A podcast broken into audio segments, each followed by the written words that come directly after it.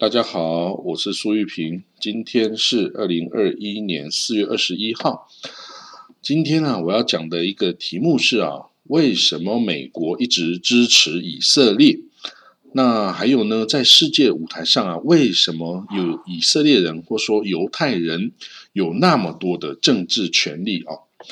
好了，这其实这两个题目啊，是一位这个我的听众啊，叫 Rebecca Rebecca Breway，他所这个写 email 来告诉我，这个他最近开始啊听我这个 podcast，那他学到了很多关于中东的历史啊，跟中东的时事哦，那也帮助了他练习中文的一听力啦哦，我很高兴，这个你。是这个他在海外的华侨嘛？其实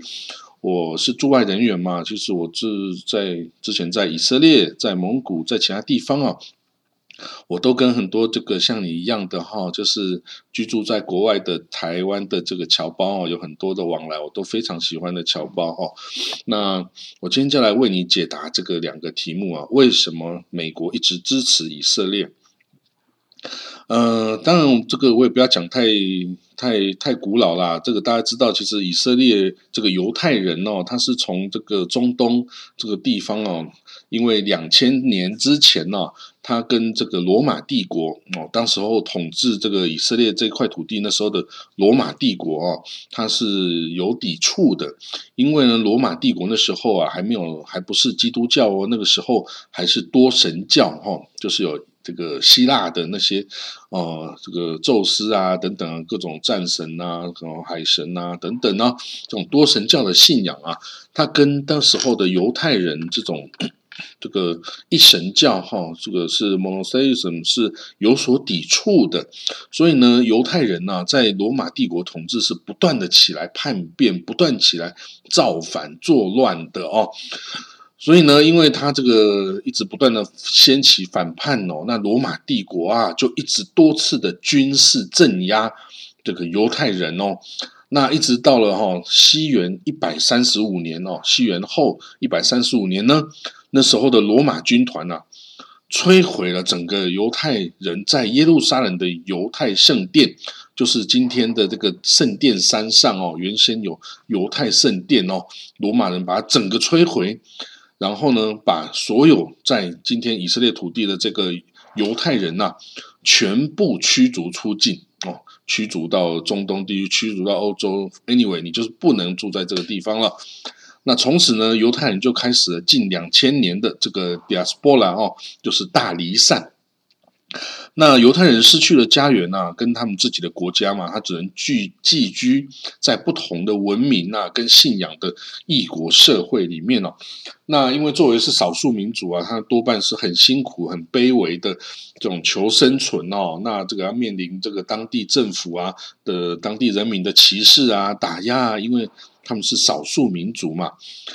那在这两千年之之间呢，哦，其实很多犹太人呐，他从出生到死亡，他根本没有去过耶路撒冷哦。但是呢，他们每天呐祷告啊，然后过犹太的节日啊，或是过犹太的安息日，就是每个礼拜的这个安息日啊，Shabbat，他们呐都是心心念念的想说，有一天我是要回到耶路撒冷的。哦。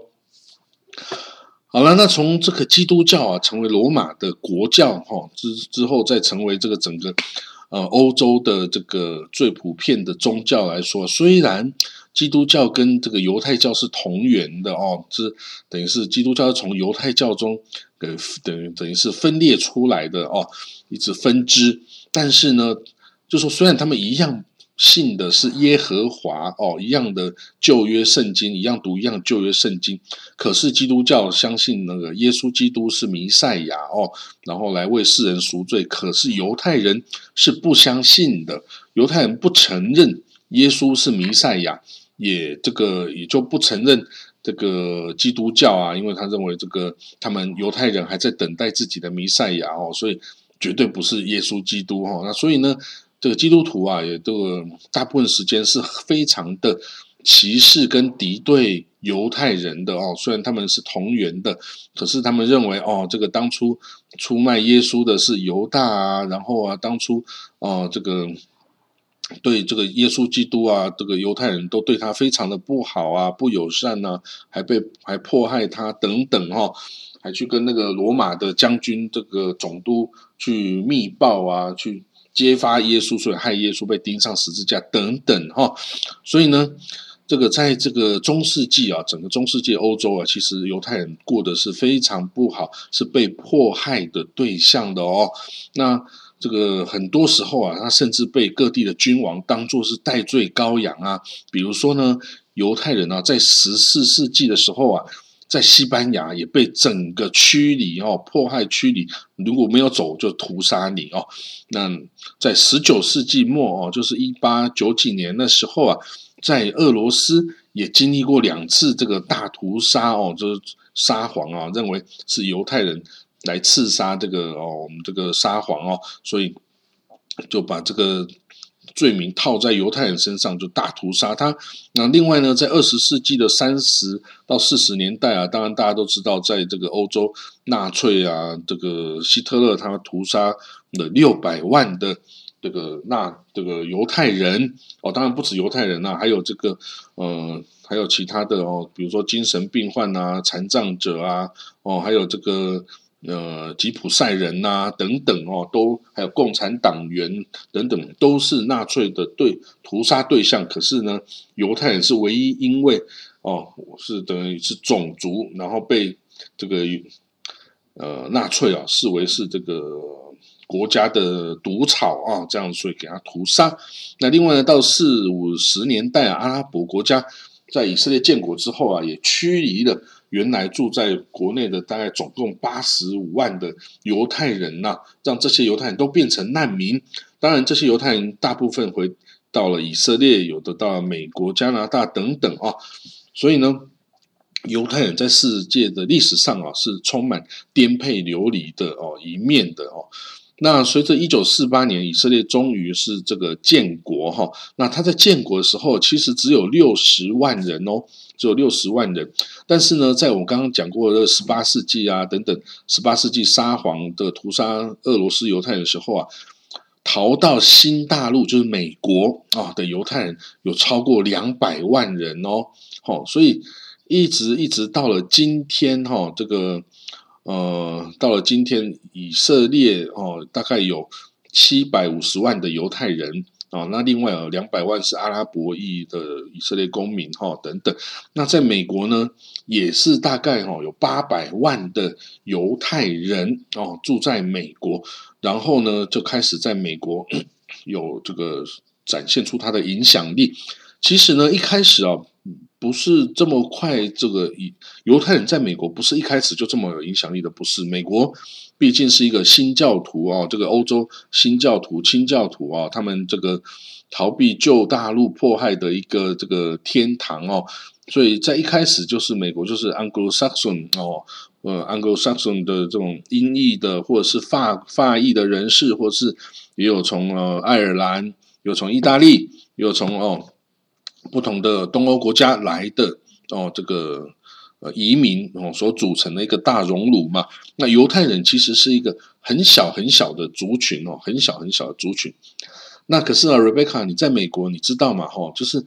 你看到一般的犹太人哦，或者是一般的西方美国的人呢，其实你分辨不出来那个人是不是犹太人。啊，对不对？就是他们犹太人在美国，犹太人他们长相外表哦，其实跟西方的 Anglo-Saxon 啊，或是欧裔的人士其实是没有差别的，都一样，也可能是金发，也可能是呃蓝眼睛哦等等哦，这个五官深邃等等哦，这个是西方人的特征嘛。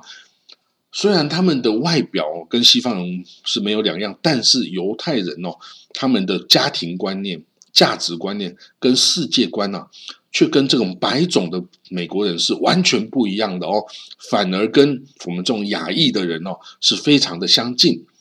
那白种人呢，他们崇尚的是所谓的自由主义啦、个人主义嘛。他十八岁，他可能就离开家哦，自己去么靠着学贷上了大学，然后找一个好工作哦，然后赚钱成家，买一栋这个美国的 townhouse，然后买一件买一辆皮卡车。哎，他是实现他的美国梦，American Dream。可是呢，犹太人的人生目标跟这些美国这种人是完全不一样的。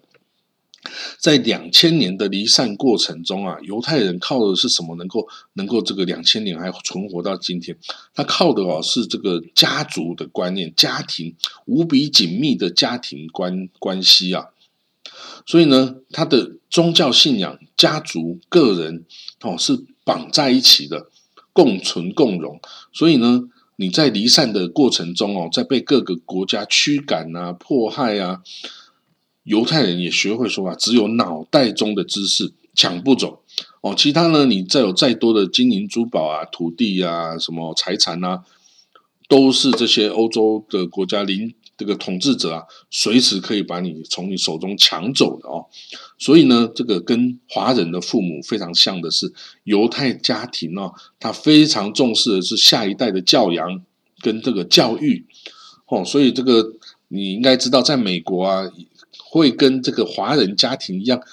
盯着小孩功课啊，然后送小孩上哦去学钢琴啊，哦学音乐啊，哦学才艺啊，然后呢存钱帮小孩子存大学学费，让他去上常春藤名校啊等等哈，都是犹太家庭才会有的这种这种这种状况哈，跟所以有很多城市甚至哦有一些犹太区或是犹太学校。哦，它的素质啊，就是比其他的嗯社区的美国学校要好得多哈。这个如果你在海外，你应该也会有感觉到哈。那我们可以看，的确啊，在美国的这些常春藤名校，从入学开始哦，犹太学生的人数啊比例就居高不下哦，可能到二三十 percent。可是呢，美国的犹太人只占他人口两 percent 哦，two percent only 哦，哦，所以呢。你 可以看到说，他的展现呢，他在光入学，他就展现了跟他种族大概十倍的这个影响力哦。那此外呢，他这个读完了大学之后啊，其他的美国的学生还在还房啊还学贷啊什么的时候，犹太人早就这个开始哦，他没有这些问题啊，因为他父母已经帮他存钱存好了，然后他马上就可以开始工作，马上就可以开始赚钱哦。那所以呢，这种重视教育的美国及犹太人啊，他也都可以在顶尖的这种研究领域哦发光发热哦。比如说，美国籍的这个诺贝尔奖得主中哦，有三分之一，超过三分之一是犹太人呢，是美国的犹太人。可是我刚刚说，美国犹太人只占人口的 two percent 两 percent 而已啊。然后大学。校园中，你也可以看到很多犹太裔的 professor 啊，然后教师是非常的多的。那犹太人呢，在美国啊，政经界也建立很绵密的这个民主网络，尤其这个政界、商界、金融界哦，你可以看到这个美国前总统 Trump 他的这个女婿啊，就是呃 Jared Kushner 啊，他就是犹太人哦，他犹太家庭出生的，然后那个。川普的女儿啊，伊万卡就是规划成犹太人之后嫁给他的这个 Kushner 哦。那在美国的政界哦，作为少数民族哦，美国犹太人哦，他本能上他就对种族主义是持反对的态度的。而且他也会坚定的反对白人至上，就是 white primacy 的这个理念。虽然他长的外表就是白人的样子哦，美国犹太长的是白人的样子，可是他是反白人至上主义的。那他在这种主义政策上哦，犹太人跟黑人呐、跟拉丁民族啊、跟华裔、亚裔啊等等哦，立场是比较接近的。那。据根据统计哦，有百分之九十五 （ninety five percent） 的这个 Jewish 看看这种 voter，他们是支持民主党的哦，Democrat，他永远都是支持 Democrat，因为 Democrat 是 liberal 的，是比较自由、自由主义的。那这种哦比较保守的哦，比较这个白人至上的这种共和党哦，其实是比较不受美国犹太人支持的。但是美国的也，这不代表这些共和党人呐就能够讨厌或敌对犹太人哦，no，因为啊，这个美国啊，犹太人在政界啊有超乎其人口比例的影响力哦。虽然你可以看啊，美国历届的这个总统哦，没有一个是犹太人哦。他上一次这个哦，呃，这一次这个竞选中，本来有一个哦，美国这个民主党有一个。跑出来一个犹太人要竞选，哎，我忘了他名字。后来后来他是没有继续了哦。那但是呢，美国历届总统没有一个是犹太人。但是哦，不管你是属于哪一个政党，你是共和党，你是民主党，你不管是哪一党的总统候选人，你都必须要支持以色列，支持犹太人哦，然后抹黑都。你就是可以抹黑说，啊，对方他就是反犹太，是 anti-Semite，然后或者是他是讨厌犹太人的，他跟以前说过什么对以色列或对犹太人不好的话等等，哦，所以呢，这个这个必须一次一定要支持这个争取啊犹太人的支持，你才可能选得上美国总统的哦，所以呢，犹太人哦。不喜欢当出头的鸟哦，他就是躲在幕后操控哦这一切，所以任何总统都必须对以色列非常的友善哦。那我们看呢，这个这一届的美国国会哦，你可以看这个美国国会啊，它在众议院四百五十三席哈，就是 Congress 里面呢，它四百五十三席中占了二十五席哦，大概是五点八 percent。的人啊的这个众议员是属于这个 Jewish，那在参议院呢，Senate 它一百席中啊有占了八席哦，等于是八点二 percent 是这个 Jewish。那我刚刚说 Jewish 是在美国人口中是 two percent only 哦，two percent only，可是它参议院就有八 percent，那众议院有五点八 percent 哦，所以呢，这个这么高的比例哈，这个所以啊就。你选出来的很多人呢，就可以代表这个犹太人的利益哈，或犹太人的声音哦。那我觉得很可惜的一点，就是在美国的亚裔哈，或者说台裔或者说华裔哦，就很可惜，没有像犹太人哦这么样的一个团结的一个。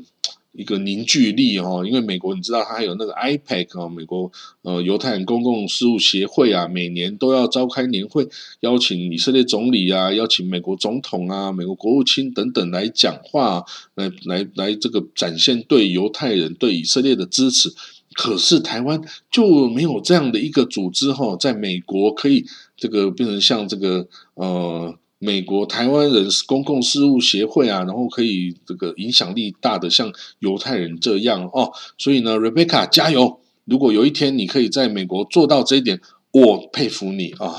那那好了，那这个在商界哈，这个跟金融界犹太人就更厉害了哦，这个只占了美国两 percent 人口这个犹太人哦。但是他创立了大多数的大型对冲基金啊，比如说 S A C Capital 啊，索罗斯基金，这个索 Soros Fund Management，还有什么 Och F，呃 Och Zif Capital Management，G L G Partner，呃 Reconnaissance Technology，Elliott Management，还有这个大型的这种 Blackstone 啊，BlackRock 啊，T P G Capital，啊呃 Cerberus Capital，Carlyle Group。Warburg Pinkas、KKR 等等哦，都是犹太人在管理的哦。那我们也可以看到，哎，今天的这个以色列总理啊，Benjamin Netanyahu 哈，他呢，其实他跟美国渊源很深呢。他的爸爸哦是一个历史学家。啊，他们爸他的 grandpa 哦，这个祖父啊，拿旦呢是一个犹太的 rabbi 哦，就像一个一个 pastor 这样的角色哈，在犹太教中哦的叫 rabbi 啊，在基督教叫 pastor 哦。那那坦尼亚胡啊，他从小就跟着父母啊住在美国，他爸爸在美国教书。那呢，他一九六七年呢，在美国读到高中毕业了。这个纳坦尼亚胡啊，就回到以色列来服兵役哦，因为以色列人一般也是高中毕业当兵。好，然后呢，他回到一九六七年那时候刚打完六日战争哦，然后呢开始，但是一直到这个到七九七啊一九七三年之间哦，其实一直跟约旦啊，跟这个埃及啊，一直有不断的小型的边界冲突啊，所以这个纳坦尼亚胡啊，就参加过非常多场。以色列跟周边国家的战役，哈，所以呢，哦，好，到了一九七二年呢，他就回到美国读这个哦，麻省理工学院 MIT，然后呢，一九七五年获得这个 Architect 的这个哦学士学位，那一九七六年呢，拿到这个 Sloan Management 这个的这个硕士学位啊，然后之后在一九七八年，哦，他回到以色列去。然后一九八二年哦，他担任以色列驻美国大使馆的公使哦，就是副馆长的意思哦。然后他一九八四年到八八年哦，那丹尼尔担任以色列驻联合国大使哦，就是在 New York 的联合国大使哦。所以在在那个时候，在 New York 的时候啊，就跟川普的爸爸 Fred Trump 成为这个好朋友。哎，所以这个那时候成为好朋友，你。真不知道这个好朋友儿子以后有一天哈会变成美国总统啊，变成美国大亨总统啊。但是你可以看到，川普啊，在四年的总统任内啊，他就对以色列是无比的这个亲善哦。他把整个的承认耶路撒冷是以色列首都啦，把美国大使馆从 Tel Aviv 迁到耶路撒冷啊，然后他也不再指责以色列扩张他的屯垦区啊。然后他还承认这个戈兰高地是以色列的啦，然后呢，等等啊，他对这个以色列是好到不得了，等于是等于是感觉到后期他变成这个川普变成以色列外交部长一样哦，就帮他跟帮以色列跟这些阿拉伯国家牵线啊，希望他们关系正常化啊，然后等等等等，简直就是不知道在帮哪一国做事哦。那所以呢，这个。我就真的很羡慕啦，说一样是哈，美国的小老弟哈，以色列做成这样，台湾做成这样哈，这个我们真的要好好效法犹太人哈，在美国的哦这个操作精神跟手法哦，你知道吗？美国啊，每年给予以色列的无偿军事援助，就是不要还的钱哦，以美国每年给以色列三十八亿美金哦，等于是嗯一千一百亿台币。这么多哈，这个 three point eight billion US dollar 哦，每每年的不用还的军事援助哦，美国给以色列，那为什么可以这样子呢？这个是一大笔钱哎，一大笔钱不用还哎，哎呦，这么好的事哇，那真的是哦，这个以色列哈，真的是占了美国的大大的便宜，而且向来哈都是这个啊。我们只能心生羡慕，还能怎么办呢？哈，所以呢，这个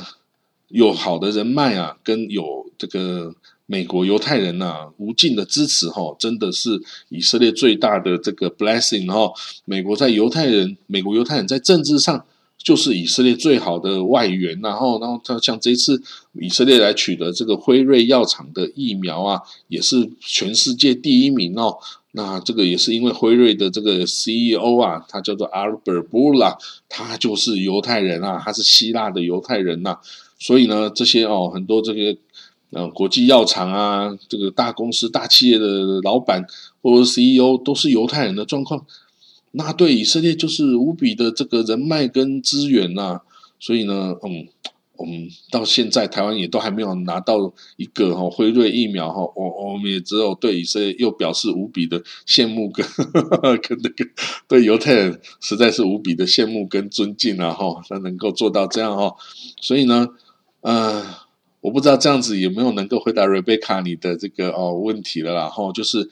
美国的犹太人哦，其实啊，在有一些方面在宗教上的层面哦，他跟犹太。在以色列犹太人也是有分歧的哈，包括呢，美国的犹太人哦是属于两个派，一个叫做呃改革派，一个叫做保守派，就是 Reform Judaism 跟 Conservative Judaism。这个呢，跟在以色列的犹太教派哦，这个 Ultra Orthodox 啊，还有 National Religious 啊，还有这个 Religious 哦，其实是。不太一样的教派，那他们针对哈很多，比如说规划成犹太人的过程啊，然后